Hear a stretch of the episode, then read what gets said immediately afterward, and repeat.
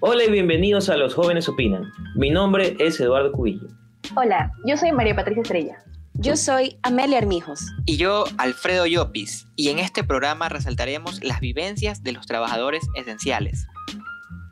Así como doctores, policías, personal de farmacia y supermercados, agricultores y en Guayaquil, quienes mostraron resiliencia en su labor. En el área de la salud, acorde al diario El Universo, hasta abril existían 10 médicos fallecidos y 1.600 contagiados por coronavirus. Ellos están muy expuestos al virus. Es por eso que es necesario resaltar su labor. A continuación, el siguiente reportaje.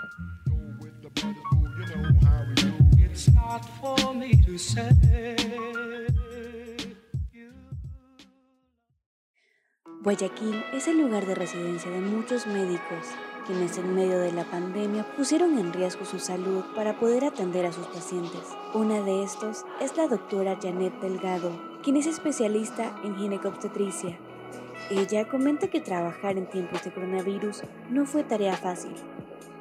Trabajar en esta época de pandemia fue duro, pues soy madre, tengo tres hijos y el pensar llevar algún riesgo a ellos era muy preocupante pero como médico que soy, hice un juramento y ayudar a los que me necesitan es lo que me gusta. La vida de los médicos en Guayaquil cambió cuando dentro de la ciudad los números de contagios subieron. La doctora Janet cuenta que en esta época ella, junto a otros médicos, adoptaron medidas de bioseguridad para salvaguardar su salud y la de sus seres queridos. Hemos extremado en las normas de bioseguridad como el uso de ropa especial, mascarillas, gorros, cascos de bioseguridad, mayor énfasis en el lavado correcto de las manos, el uso de gel antiséptico, alcohol, etcétera, en nuestro trabajo. En estos tiempos difíciles, la doctora alienta a los médicos a seguir adelante con su labor, para así continuar ayudando a las personas.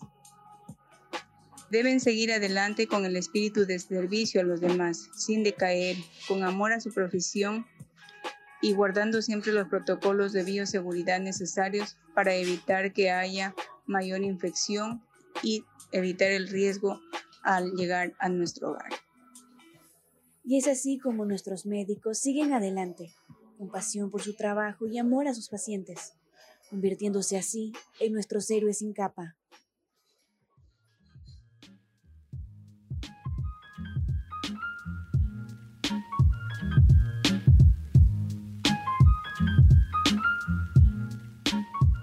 Es necesario que agradezcamos a estos trabajadores esenciales que están haciendo lo posible para mantenernos a salvo. Así es, aunque su labor es de suma importancia, hay otros trabajadores que no han parado durante esta pandemia. Claro, también para el programa de hoy preparamos un reportaje acerca de los agricultores. En serio, me encanta. Ellos siempre están trabajando y su labor es digna de admirar. Escuchemos el siguiente reportaje.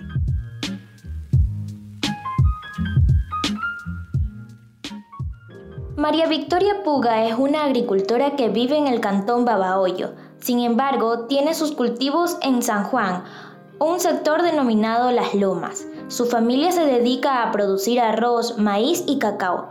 Puga nos comenta las problemáticas que ocasionó la pandemia.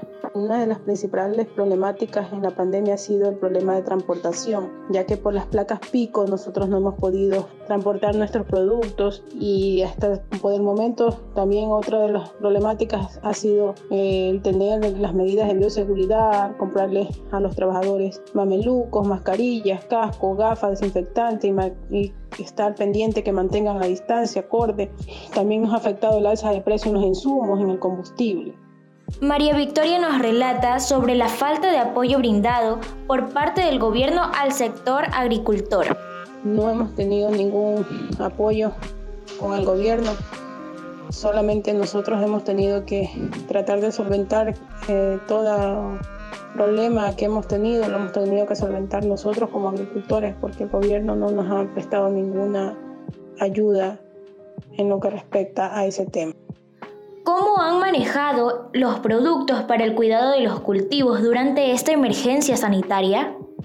En lo referente a los productos que nosotros utilizamos en las plantaciones, bueno, el precio se ha mantenido. El problema ha sido que por la falta de transportación y de entrega ha tenido su demora y obviamente sí nos ha subido el costo por la transportación porque se ha pedido por medio de entrega y eso ya tiene otro costo porque no, se, no nos podíamos movilizar de manera inmediata. los líquidos sí los necesitamos de manera inmediata porque las plantaciones lo necesitan y no nos podíamos descuidar, entonces teníamos que pagar con sobreprecio por el tema del transporte.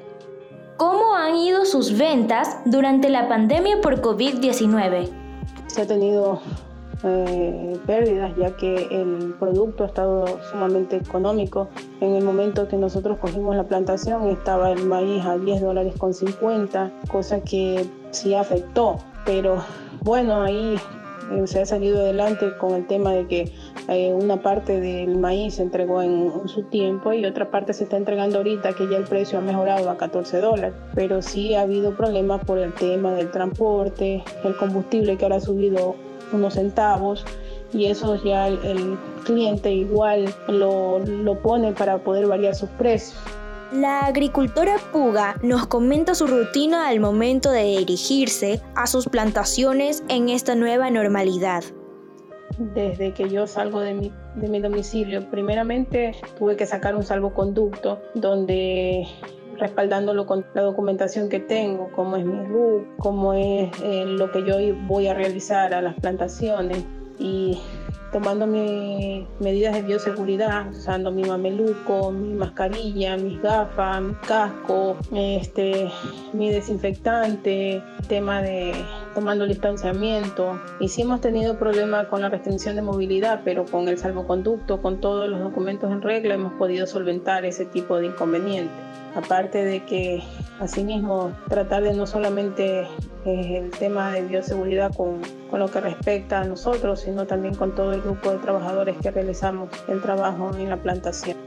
A pesar de que la pandemia afectó de manera significativa al sector agricultor, ellos nunca dejaron de abastecer al país con los productos de primera necesidad. Buscaron la forma de transportar los alimentos y gracias a su labor, cada ecuatoriano podía acceder a la compra de los productos para su hogar.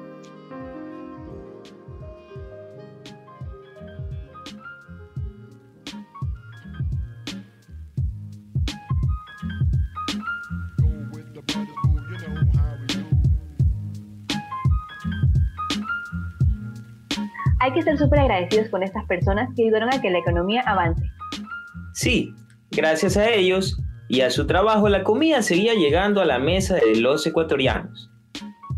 Así es, estos trabajadores esenciales están en todos lados, ayudando indirectamente a la sociedad.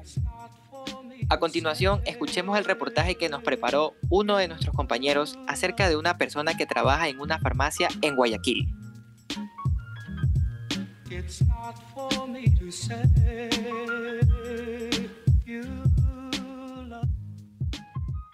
Mercy Wallace, trabajadora de la farmacéutica Grupo Difare, nos relata sus vivencias donde pasó días de angustia y estrés, siendo parte de los empleados que cubrieron largas horas en primera fila durante la pandemia. Ella recalca la importante labor que realizó en conjunto con sus compañeros y la empresa, que nunca dejó de apoyarlos para evitar el contagio. Ha sido y es una experiencia que a nadie se le desea. No solo para los farmacéuticos, también para los doctores, enfermeras, camilleros, los señores de limpieza de los hospitales. Imagínense, es estresante preocuparnos llevar esa enfermedad a sus hogares, las protecciones, todo eso el país tiene que valorar mucho todo lo que estamos viviendo. Y nosotros también tenemos que valorar mucho nuestras vidas.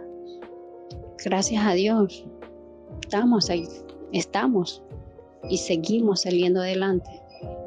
Mercy nos comenta que fue difícil sobrellevar la escasez de insumos de primera necesidad cuando las personas se abarrotaban a comprar en exceso. Ver la gente que madrugaba, hacer colas, porque ellos también necesitaban eso, y decirles que no hay. eh, era algo que, que, no se lo podía creer, que no había cosas que, que eran necesarias pues, para poder sobrevivir.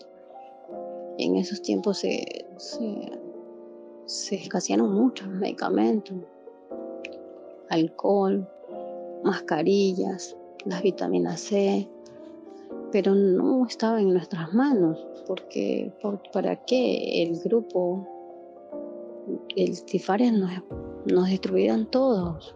Pero estos medicamentos no, porque los laboratorios no producían, pues. Al no cerrar sus puertas y tratar de afrontar la alta demanda, la empresa tomó medidas para ayudar y tratar de brindar sus servicios a lo largo de la cuarentena. No nos enfermamos. Sí tuvimos creo que enfermos, pero de estrés, cansancio. Todo eso sí tuvimos, pero es más por la preocupación de llegar y contaminar a nuestros familiares. En ese tiempo mi hija recién había dado luz. Fue muy estresante estar pendiente de rociarnos todo el tiempo con eso, la entrada de la casa, todo. Salíamos con la bendición de Dios para no contagiarnos. Eh, se contrató a personales para que se contrató bastantes personas personales para que puedan ayudarnos, porque sí hubo bastantes demandas, bastantes demandas en ventas y y fue estresante ver que la gente gritaba no escondan los medicamentos y el cual nosotros eso era mentira porque sí llegaron en algunos puntos a visitarnos los ministerios de salud y vieron que todos estábamos legales. Gracias a Dios nosotros somos legales en eso. Pero la gente gritaba no escondan los medicamentos. Es algo que, que no desearía que nadie lo viviera. Cómo afrontar lo desconocido es motivo de conversación continua. Y es que pensamos que el virus nunca llegaría a tocar nuestra puerta. Lo veíamos demasiado lejos. Nos creímos invencibles. Nunca imaginamos cuánto podían cambiar las cosas en tan poco tiempo. En apenas algunas semanas, todo dio un giro de 180 grados. Y aunque algunos lamentablemente perdieron la batalla, otros se encuentran luchando para combatirla.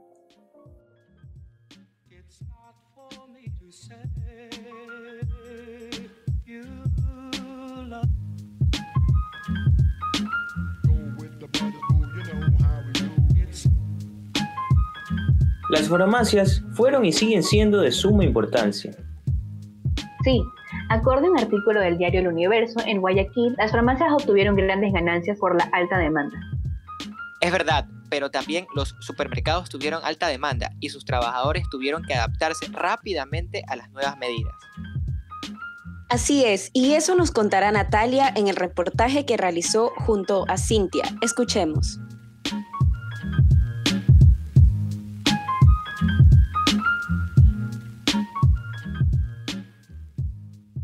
Tenemos que agradecer el esfuerzo que los trabajadores sanitarios hicieron y están haciendo para ayudar a frenar y superar la crisis del coronavirus. Sin embargo, no solo son los profesionales de la salud, y es que hay trabajadores que, sin quererlo, se han convertido en protagonistas de esta crisis y desarrollan su trabajo en primera línea de máximo riesgo de contagio, los trabajadores de supermercados. Entre miedos y pánicos, todos los días realizaban su labor, comprometidos, hasta altas horas, personas que no podían quedarse en casa y tenían que salir con todas las medidas de precaución. Bueno, la situación durante los primeros meses de pandemia fue muy, muy estresante por todo lo que vivíamos día a día, por todos los protocolos, que todos los días aumentaban los protocolos, el, el tener que salir, y saber que si no seguías uno de ellos te podías enfermar y el enfermar, al enfermarte tú podías contagiar a otras personas. Entonces, sí era complicado, era muy complicado. Eh, los, los meses fuertes de la pandemia fueron muy complicados. Pero COVID-19 es mucho más que una crisis de salud. Al poner a prueba a cada uno de los países que toca, La enfermedad por COVID-19 tiene el potencial de crear crisis sociales, económicas y políticas devastadoras que dejarán profundas cicatrices, cicatrices emocionales, el miedo y la ansiedad, así como otras emociones fuertes, pueden ser abrumadoras mientras se debe de salir a trabajar. Bueno, eh, lo de la salud fue algo que la verdad es que yo no te miento, lloraba todos los días, lloraba todos los días porque me daba mucho miedo, me daba mucho nervio de salir, eh, no sabía si un, un aire traía el virus y me enfermaba, o sea, eso me daba mucho, mucho, mucho miedo, tenía mucho miedo eh, el enfermarme, ¿no? Más que todo, te cuento porque en mi, casa yo era la única que salía en los meses fuertes de la pandemia. Entonces sabía que de una u otra manera, si yo enfermaba, iban a enfermar los demás. Entonces eso sí fue, fue fuerte, psicológicamente fue muy fuerte para mí. Afortunadamente no todas las empresas están descuidando la experiencia del empleado. Hay empresas que han evaluado la situación personal de cada trabajador para adoptar una medida favorable para ambas partes. Empresas para la que es más importante la salud y el bienestar de sus trabajadores que la pérdida de ingresos durante el estado de alarma han sabido comunicar la situación escuchando los miedos, necesidades y expectativas de sus trabajadores para tranquilizarlos y acompañarlos en sus incertidumbres y comprometerse con la salud de ellos. Bueno, eh, los métodos que tomamos nosotros y que nos dio como protocolo la empresa era que teníamos que andar con mascarillas, guantes y el casco protector todo el día. En todos lados también tenemos eh, lo que es el gel de mano, también gel de mano, alcohol, a cada rato. Llegábamos al local, a lo que es la apertura, desinfectar, teníamos que desinfectarnos, tomarnos la temperatura.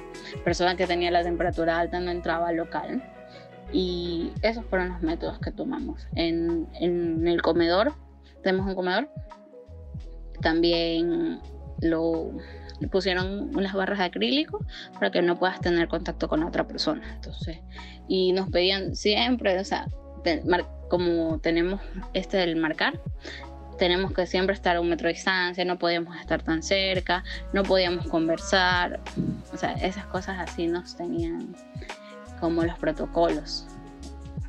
La trabajadora del supermercado nos comenta el comportamiento de los clientes que acudían durante la emergencia sanitaria.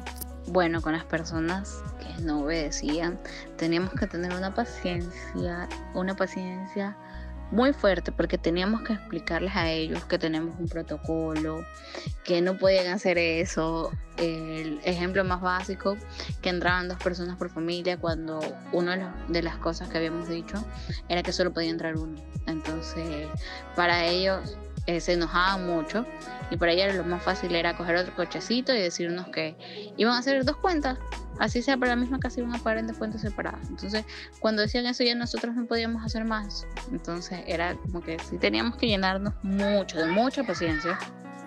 La experiencia que vivieron los trabajadores de supermercados fue desesperante por el comportamiento de las personas en base al primer caso de COVID-19 en el país.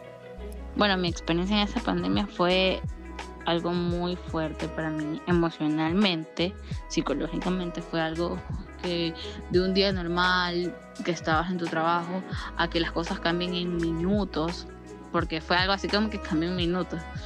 Eh, sí, sí, sí fue algo de ver que la gente se desesperaba mucho. Eh, te estoy hablando del, del, día de que dieron el caso cero que se desesperaba mucho, que compraba como que no hubiese mañana. Bueno, yo los entiendo porque yo hubiese estado igual, pero sí fue algo muy, muy, muy, muy fuerte, muy fuerte. Bueno, mi experiencia en esa pandemia fue algo muy fuerte para mí emocionalmente, psicológicamente fue algo que de un día normal que estabas en tu trabajo a que las cosas cambien en minutos, porque fue algo así como que cambió en minutos.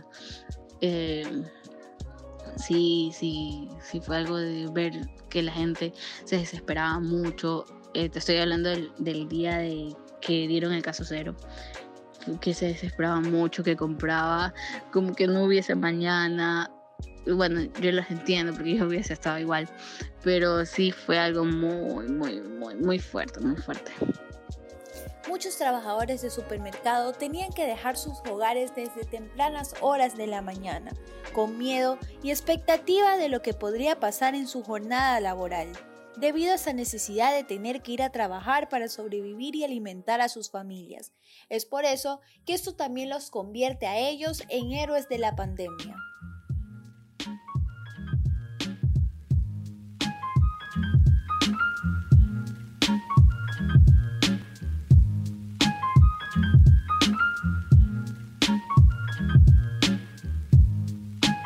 Creo que es necesario que las personas recuerden que los trabajadores esenciales están dando lo mejor de sí, para que nosotros podamos adaptarnos a la nueva normalidad.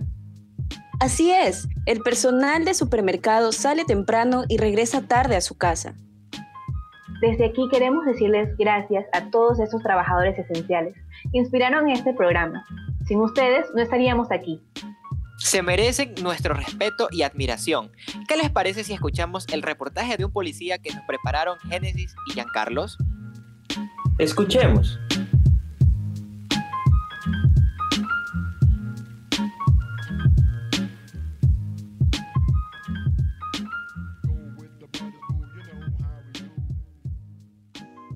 Luis González forma parte del cuerpo de la Policía Nacional desde hace más de cinco años, en donde ha adquirido experiencia en la Sierra Ecuatoriana, siendo operador centralista, operador de cámara en el ECO 911 y brindando su servicio como seguridad en Sangolquí, perteneciente al cantón Rumiñahui.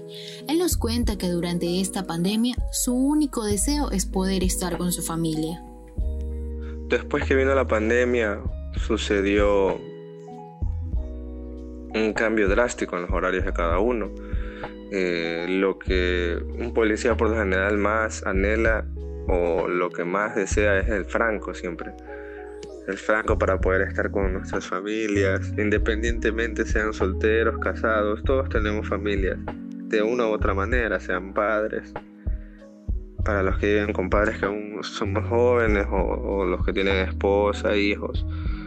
Entonces eso cortó muchos planes, se cortaron las vacaciones, eh, se trabajaba casi a diario, uno no tenía horario, se esperaba que lo llamaran, lugares donde al final uno nunca se imaginó que le iban a poner a trabajar se destaca la labor de la Policía Nacional, pues por un momento se llegó a pensar en un toque de queda de 24 horas.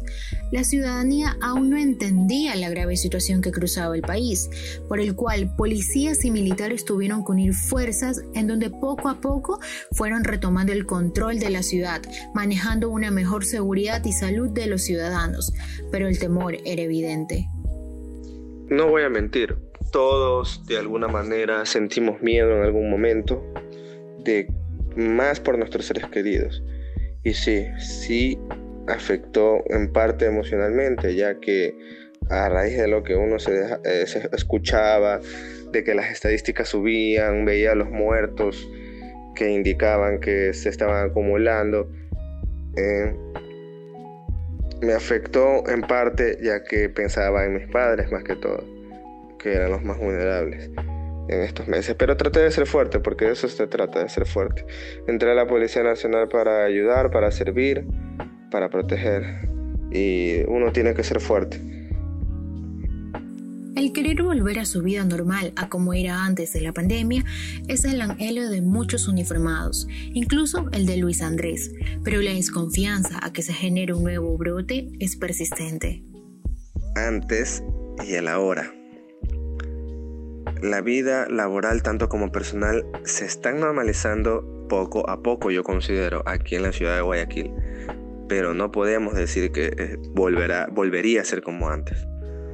Ya hay un cierto grado de desconfianza, los temas de bioseguridad y protocolos para ingresar a los domicilios no se olvidan. Entonces diría que normalizadas no están. Poco a poco se está avanzando para tratar de retornar a cómo eran nuestras vidas antes de esta lamentable situación.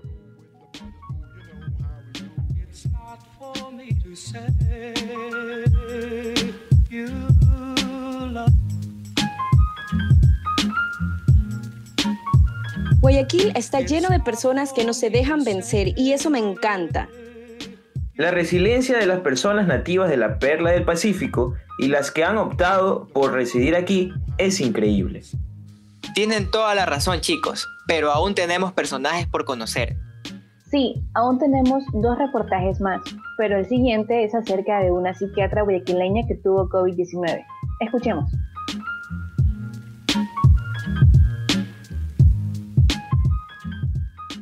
La psiquiatría es una rama de la medicina encargada del estudio, diagnóstico, tratamiento, prevención y rehabilitación de los trastornos mentales. La importancia de la salud mental ayuda a llevar el bienestar de las personas y el buen funcionamiento en los aspectos cognitivos, afectivos y conductuales, así como el despliegue óptimo de sus potencialidades individuales para la convivencia, trabajo y recreación. Escuchemos el reportaje de una psiquiatra que nos contará sobre su carrera. Soy la doctora Julieta Sagnay. Mi especialidad es la psiquiatría y la salud mental con un masterado en adiccionología. Llevo 15 años laborando como médico psiquiatra. Eh, ¿Qué me motivó a hacerlo? Realmente eh, cuando uno estudia medicina, uno eh, pasa las rotaciones por muchas áreas y a medida que pasan los años durante tu formación, a veces decides ser otra cosa, ¿no? Al principio quieres ser pediatra, luego pasas por el área de ginecología y quieres ser ginecólogo, luego rotas por el área de cirugía y quieres ser cirujano, traumatólogo, hasta que llegué al área de, eh, de psiquiatría, mientras estaba recibiendo psiquiatría en un hospital psiquiátrico de la ciudad. Eh, decidí que eso era lo que me gustaba. Me llamó mucho la atención porque era una ciencia eh, eh, a la que muchos a lo mejor tenían, le tenían un poco de recelo, pero en donde se podía investigar, en donde abordaba un mundo mucho más extenso, no era limitado. Descubrí que tenía vocación cuando atendía pacientes y, y, tenía una facilidad para comunicarme con ellos, para entenderlos, para escuchar, tener una escucha activa y para validar todas sus emociones. Los médicos son los que han estado en la primera línea de batalla para combatir al virus y esto los hace más propensos a contagiarse. Durante la pandemia el mundo se ha paralizado y se estima que las consecuencias serán muchas. Un caos, realmente fue como estar en la guerra. Fue una, una guerra en la cual ni siquiera nos habíamos puesto eh, nuestros equipos de soldados. Eh, la verdad, eh, ahora que estoy trabajando, al principio lo hice con telemedicina, ahora lo hago de forma presencial, lo hago con mucho cuidado. El miedo lo utilizo de manera positiva y de una forma preventiva. Eh, son los mismos cuidados que tuve antes de contagiarme. Eh, ¿Cuál es la diferencia? Que ahora mido los pasos, ya no es con ansiedad, ya no es con pánico, a, enfermarte, a contagiarte, sino eh, de, una forma medida, incluso educando a las demás personas. Eh, a pesar de que mi especialidad es psiquiatría, a cada persona le hablo sobre medidas preventivas contra el COVID, no solo de lavarse las manos, siempre les pido que no se toquen la cara, que usen bien la mascarilla, que no salgan si no es necesario, que llamen por teléfono, que, eh, traten de hacer telemedicina, que eh, siempre tengo un discurso adicional que parece ya un poema, ¿no? Al salir de aquí, por favor, no toque nada, lávese las manos, no se toque. Lo mismo, parece un poema que le repito a cada uno de los pacientes, aparte de las indicaciones de psiquiatría, de su tratamiento. Me he encontrado que muchos de ellos recayeron porque durante la pandemia no compraron la medicina, pero ahora retomando todo y, y viendo que se viene una ola de, afecciones en la salud mental, pacientes con ansiedad, pacientes con depresión.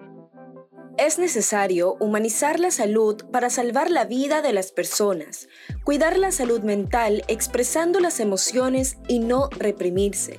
Todos los médicos hacen una labor muy importante día a día salvando la vida de las personas.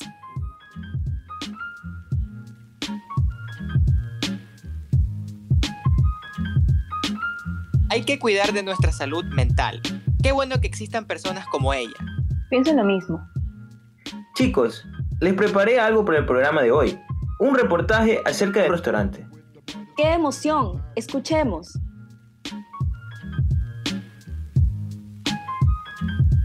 muchos restaurantes han tenido que cerrar debido a la pandemia por COVID-19. Sin embargo, existe un restaurante emblemático lleno de historia que a pesar de las condiciones actuales sigue manteniendo su tradición de festejar a Guayaquil junto a su gente. Tal es el caso del restaurante Unicafé, ubicado en las calles Clemente Ballén y Chile, en el centro de la ciudad de Guayaquil, que desde el año 1997 celebra un festival gastronómico llamado Guayaquil de mis sabores, donde junta todos los platos tradicionales guayaquileños y su cultura. La anfitriona del lugar, Shirley Farías, nos detalló las características del buffet. También mencionó cuáles son las medidas de bioseguridad que están tomando para resguardar la salud de sus clientes. Tenemos este, un buffet con varias estaciones, entre esas tenemos ensaladas, tenemos ceviche que los podemos armar de acuerdo a sus gustos. Tenemos una estación de calientes, guatitas, seco de chivo, caldo de manguera, o sea, todas las comidas típicas que tenemos aquí en Guayaquil, o sea, de lo mejor. PET es asistido, el hotel ha tomado toda la responsabilidad y ha tomado muy en serio eh, toda esta situación de bioseguridad. Entonces, por esta situación, las personas se pueden acercar, sí, para como que escoger sus eh, requerimientos en cuanto a lo que se desea servir el día de hoy o los días que nos visiten. Este, va a tener un mesero o a su vez este, un asistente que va a llevar su comida directamente al, a la mesa. Lo más importante es respetar los protocolos de bioseguridad para asegurar la salud tanto de los clientes como de los trabajadores. Para de esta manera ser parte de la nueva normalidad y salir con más confianza a la calle.